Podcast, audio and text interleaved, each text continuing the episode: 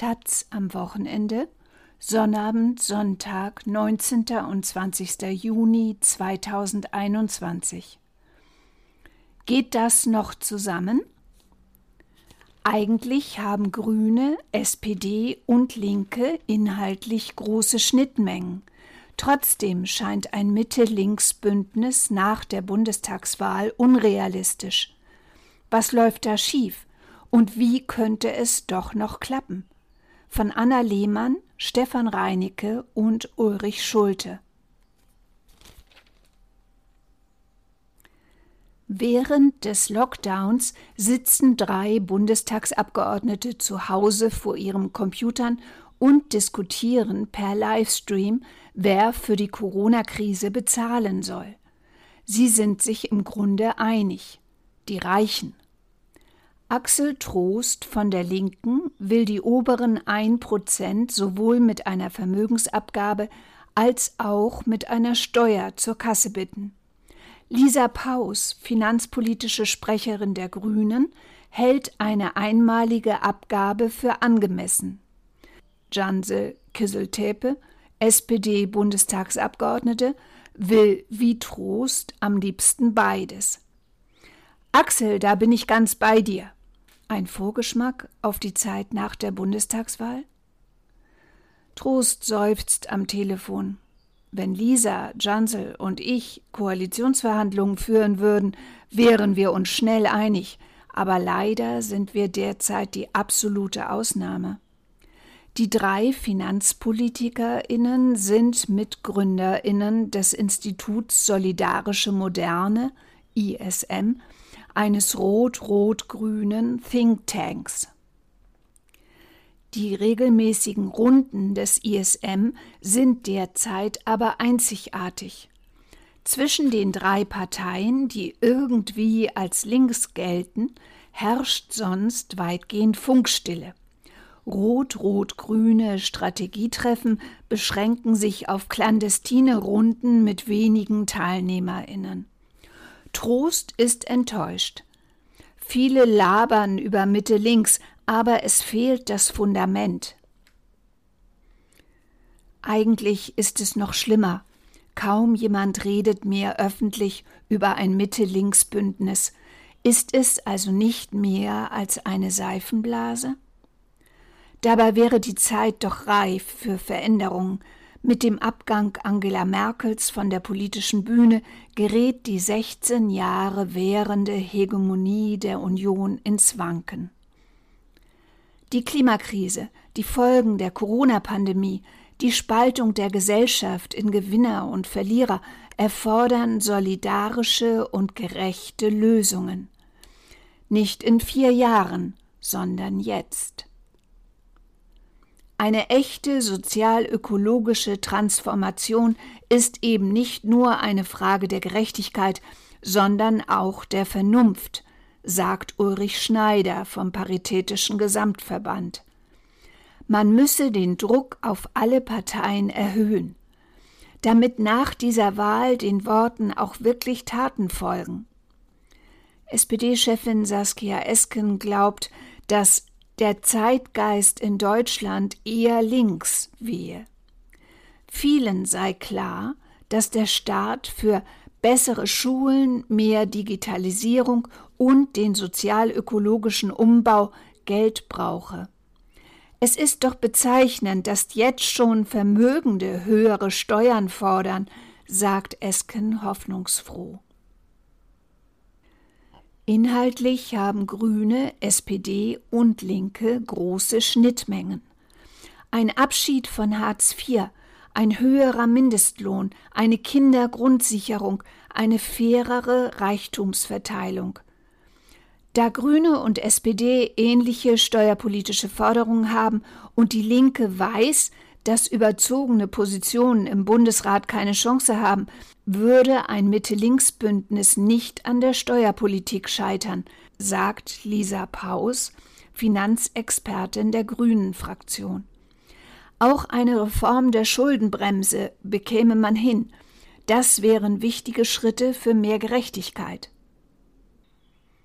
Und doch scheint ein Mitte-Links-Bündnis von Grünen, SPD und Linkspartei, früher mal abgekürzt R2G, drei Monate vor der Bundestagswahl so fern wie der Mars. Das liegt nicht allein an einer fehlenden Mehrheit. Grüne, SPD und Linkspartei kommen zusammen regelmäßig auf 40 bis 45 Prozent. Eine Mehrheit am 26. September ist derzeit unwahrscheinlich, aber keineswegs unmöglich. Mitte links scheint aber vor allem am Unvermögen der drei Parteien zu scheitern. Die Grünen wollen nicht, die Linken können nicht und die SPD weiß nicht so genau. Die Grünen Führung hält sich offiziell alle Bündnisoptionen offen. Aber so wirklich glaubt bei ihnen keiner mehr an Mitte links. Bundesgeschäftsführer Michael Kellner, ein Mann vom linken Flügel, sagt dazu drei dürre Sätze, in denen das Wort links nicht einmal vorkommt. Wir treten an, um die Union herauszufordern und kämpfen um die Führung in diesem Land. Alles Weitere hängt dann vom Wahlergebnis und von möglichen Gesprächen ab. Leidenschaft klingt anders. Grüne Realos halten nichts von Mitte links, weil sie die gesellschaftliche Polarisierung fürchten. Sie halten es für zu riskant, gegen einen rechten Block von Union, FDP und AfD zu regieren.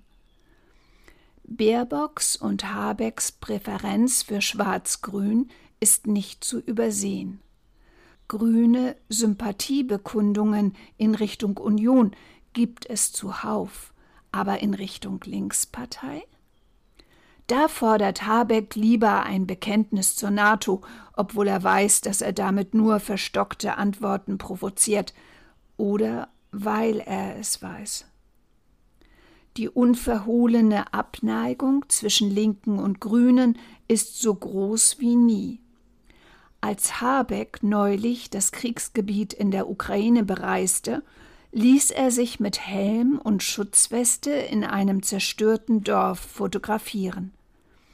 Linken Fraktionschef Dietmar Bartsch schrieb dazu auf Twitter sich als deutscher Parteichef mit Stahlhelm in der Nähe der russischen Grenze ablichten zu lassen, ist angesichts unserer Geschichte unangemessen für einen grünen Parteichef geradezu grotesk. Habeck eine Art Wehrmachtssoldat? Das kam in der grünen Spitze nicht gut an. Auch dass der linken Fraktionschef eine Mitte-Links-Regierung unter grüner Führung im April als absurd bezeichnete, wurde aufmerksam registriert. Eine Analyse bei den Grünen lautet, die Linkspartei hat die Grünen als Hauptgegner auserkoren, um aus der Todeszone rund um die 5-Prozent-Hürde herauszukommen. Beide Parteien konkurrieren zum Teil um eine ähnliche Wählerinnenklientel. Junge, städtisch geprägte und linke Akademikerinnen, denen Ökologie wichtig ist. Meinungsumfragen unter Wählerinnen bestätigen das. Demnach würden ein Drittel der linken Wählerinnen auch die Grünen wählen. Andere Milieus von Linken und Grünen sind sich dagegen sehr fremd. Die gut verdienende Ärztin im Berliner Szenekiez, die Grün wählt, kann mit dem 70-jährigen Ex-SED-Genossen, der seit 20 Jahren Frührentner ist, nichts anfangen aber auch im linken Flügel der Grünen hat man die Hoffnung auf Mitte links inzwischen aufgegeben. Die Linkspartei bekäme es seit Jahren nicht gebacken, sich klar zu einer progressiven Regierung zu bekennen, sagen manche Grüne. Das sei der wahre Verrat an der Arbeiterklasse, sich als ihre Vertreterin zu gerieren, aber vor realen Kompromissen in einer Regierung zurückzuscheuen. Das ist starker Tobak. Wo früher mal Sympathie war, ist jetzt Wut, Szenen einer Entfremdung. Führende Linksparteifunktionäre bezeichnen harte Attacken der eigenen Leute auf die Grünen hinter vorgehaltener Hand als völlig falsch. Spitzenkandidatin Janine Wissler will Unterschiede zu den Grünen benennen, macht aber klar, die Grünen sind nicht der Hauptgegner. Der ist für die Linke eigentlich die Union. Wissler führt seit Februar die Linkspartei zusammen mit Susanne Hennig-Welsow. Letztere ist Mitarchitektin einer rot-rot-grünen Thüringer Regierung und würde ihre Partei auch gern in eine Bundesregierung buxieren. Wissler ist skeptischer, aber beweglich, wenn sich Chancen bieten. Erst im Juni führte sie in Frankfurt am Main Gespräche mit Grünen und SPD über eine gemeinsame Stadtregierung. Die Grünen gaben letztlich der FDP den Vorzug. Doch Wissler und ihre Co-Vorsitzende müssen jetzt erstmal im eigenen Haus für Ruhe sorgen. Die Partei schrumpft im Osten und streitet im Westen. In Sachsen-Anhalt ging die Wahl verloren. Im Saarland ruft Oskar Lafontaine zum Wahlboykott der Linkspartei auf, weil sein Intimfeind nun Spitzenkandidat ist. Und in Nordrhein-Westfalen wollen Genossinnen Sarah Wagenknecht aus der Partei ausschließen. Sinkende Zustimmung und interner Streit, eine toxische Mischung. Auf dem Parteitag an diesem Wochenende beschließt die Linke das Wahlprogramm. Es ist die letzte Bewährungsprobe vor der Wahl. Reißen sich die Linken zusammen oder hauen sie sich weiter die Köpfe ein? Wissler klingt wie die genervte Leiterin eines Heims für schwer Erziehbare und fordert Ab Montag muss allen klar sein, alle Zeichen auf Wahlkampf und der politische Gegner sitzt nicht innerhalb der eigenen Partei. Für die Linkspartei geht es um den Klassenerhalt, den Wiedereinzug in den Bundestag und weniger um den Aufstieg in Regierungsverantwortung. Das ist bei der SPD ähnlich. Auch sie hat vor allem den drohenden eigenen Absturz vor Augen, von der Volkspartei zur einflusslosen Opposition und Nummer drei hinter Union und den Grünen. Immerhin ist das Verhältnis zur linken Konkurrenz von Seiten der SPD nicht mehr so neurotisch aufgeladen wie früher. Denn SPD und Linkspartei verlieren bei Wahlen ja gemeinsam. Beide haben den Kontakt zu den prekär lebenden, abgehängten Bevölkerungsschichten verloren und laborieren an ähnlichen strukturellen Schwächen. In den Parteizentralen zerbricht man sich den Kopf, wie man mit den eigenen Kernthemen soziale Sicherheit, Renten und Löhne endlich Gehör findet. Ansonsten ist die Haltung der SPD zu einem Mitte-Links-Bündnis diffus. Olaf Scholz sagt wenig Böses über die Linkspartei und hält alles offen. Von Rot-Rot-Grün über die Ampel bis zur nächsten GroKo. Die als links geltenden Parteispitzen Saskia Esken und Norbert Walter Borjans werden schmallippig, wenn es konkret wird. Einerseits will die SPD, so Esken, ein progressives Bündnis anführen. Doch mit wem? Nun ja, das werde man nach der Wahl sehen. In der SPD-Spitze ist man sich noch nicht einmal einig, ob man Baerbock zur Kanzlerin wählen würde oder lieber stolz in die Opposition geht, wenn man hinter den Grünen liegt. Am letzten Dienstag traf sich ein Dutzend Parlamentarier in Berlin. Dabei waren Stefan Liebig von der Linkspartei, der Grüne Sven Christian Kindler und SPD-Mann Michael Schrodi. Eingeladen hatte die sozialdemokratische Denkfabrik neben dem Institut Solidarische Moderne das zweite gallische Dorf, das tapfer den Glauben an Mitte links verteidigt. Man lotet aus, was zwischen den Parteien geht. Doch die Stimmung ist nicht besonders gut. Michael Schrodi, SPD-Linker aus Bayern und Finanzpolitiker, ist von den Grünen enttäuscht. Die Grünen tun derzeit alles, damit es kein progressives Bündnis gibt, schimpft Schrodi, der einer der Sprecher der Denkfabrik ist. Die Grünen steuern auf Schwarz-Grün zu und wollen Juniorpartner der Union werden. Deshalb komme ein Mitte-Links-Bündnis nicht voran. Und dann ist da noch das größte Problem, die Außenpolitik. Bei keinem anderen Thema liegen gerade Linke und Grüne so weit auseinander. Die Grünen sind für Auslandseinsätze der Bundeswehr, die Linke ist strikt dagegen. Die Grünen bekennen sich zur NATO, die Linke will sie abschaffen. Die Grünen können sich bewaffnete Kampfdrohnen vorstellen, die Linke will radikal abrüsten. Und während die Grünen Putin immer härter kritisieren, forderte Bundestagsabgeordnete Sevim Dardelen zuletzt einen deutsch-russischen Freundschaftsvertrag nach französischem Vorbild. SPD und Grüne zweifeln an der Zuverlässigkeit der Linken. Wie diszipliniert sind die Genossinnen in einem möglichen Regierungsbündnis? Setzen sich dort die Vernünftigen durch oder geben, so wie derzeit, einzelne Radikale den Ton an.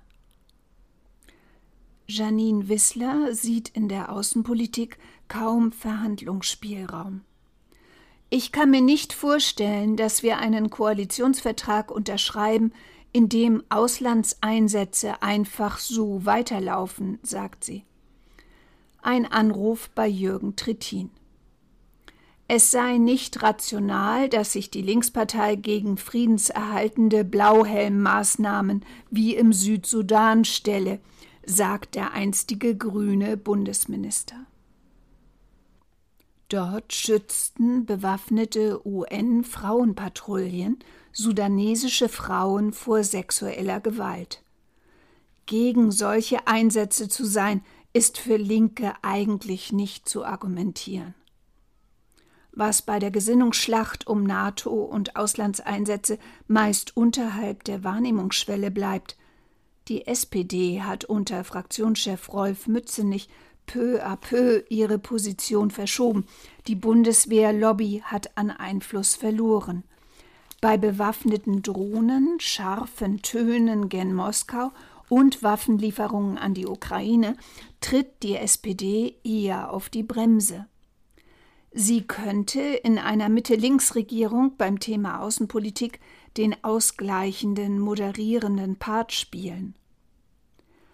Auch Trittin hält die Differenzen in der Außenpolitik für überwindbar, sieht aber ein grundsätzliches Problem. Die Linke ist nicht gegen Auslandseinsätze, sondern sie hat sich nicht entschieden, regieren zu wollen. Deshalb hält sie die Ablehnung von allen Einsätzen hoch. Die Entscheidung liege somit bei der Linkspartei. Sie muss ihr erprobtes Modell, in der Außenpolitik von SPD und Grünen unterscheidbar zu sein, eintauschen gegen eine Regierungsbeteiligung. Das sei ein Risiko, und er sehe zurzeit nicht, dass die Partei das eingehen wolle. Da ist was dran, die Furcht, als eine Art Abklatsch von SPD und Grünen wahrgenommen zu werden, sitzt tief bei vielen Linken. Wir dürfen nicht grüner als die Grünen werden, hört man oft. Dann lieber quietschrot in der Nische als farblos auf der Regierungsbank. Doch längst sinnt man in der Berliner Parteizentrale auch über kreative Lösungen nach, um eigene Überzeugungen in ein Mitte-Links-Bündnis zu retten und Zweifler mitzunehmen. Die Linke könnte erstmal Prüfaufträge für die Beendigung von Bundeswehreinsätzen einfordern, heißt es vage. Es sei den linken Wählerinnen jedenfalls nicht vermittelbar, wenn die Linkspartei darauf verzichte, Hartz IV um 150 Euro zu erhöhen, weil noch ein Soldat in Darfur die Post sortiere, sagt eine führende Genossin. In der Parteizentrale arbeitet eine vierköpfige Arbeitsgruppe gerade systematisch die Programme aller drei Parteien durch. Was passt zusammen, was ist unverzichtbar, was lediglich nice to have. Wenn es rechnerisch reicht, dann müssen die Grünen auch mit der Linken reden, so das Kalkül. Und für diesen Sondierungsfall werde man vorbereitet sein und zwar auf den Punkt. Kein Zweifel herrscht in der Parteiführung daran, dass die Basis dann mitziehen werde.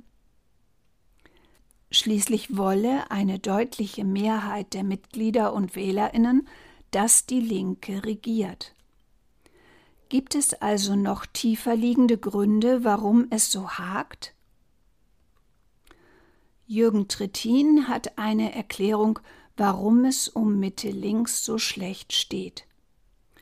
Die Deutschen wollen Veränderungen, aber es darf nicht zu schnell gehen, sagt er. Als progressiver Politiker kann man das schlimm finden, aber es ist auch Ausweis demokratischer Stabilität. Hierzulande hat man schlechte Erfahrungen gemacht mit schnellen Umbrüchen. Trittin, der den Glauben an Mitte links verloren hat, macht am Telefon eine kurze Pause. Im Mitte-Links-Lager fehlt die Grundtonalität, dass es gemeinsam Veränderungen will. SPD und Linke seien in der zentralen Frage beharren oder verändern unentschieden. Das habe sich in der Benzinpreisdebatte gezeigt, wo sie Seit an Seit mit der Bildzeitung und der CDU für den Status quo gekämpft hätten. Aber angesichts der Klimakrise mit ihren disruptiven Veränderungen taugt der deutsche Ruhemodus nicht mehr. Wichtig ist, es gibt keine linke Erzählung einer guten klimaneutralen Zukunft, die alle Parteien teilen würden. Stattdessen sind drei Einzelkämpferinnen unterwegs, die oft dasselbe wollen, aber permanent über die anderen meckern. Die fehlende Erzählung ist auch für Matthias Höhn, linker Außenpolitiker und Reformer, der Hauptgrund, weshalb Mitte links nicht leuchtet. Die Leute trauen sich nicht, auf dieses Projekt zu setzen, weil sie den drei Parteien nicht zutrauen, das gemeinsam zu wollen und zu können. Doch ein gemeinsames Bekenntnis zu Mitte links, wie es Höhen vorschwebt, wird es nicht geben. Verschüttete Milch.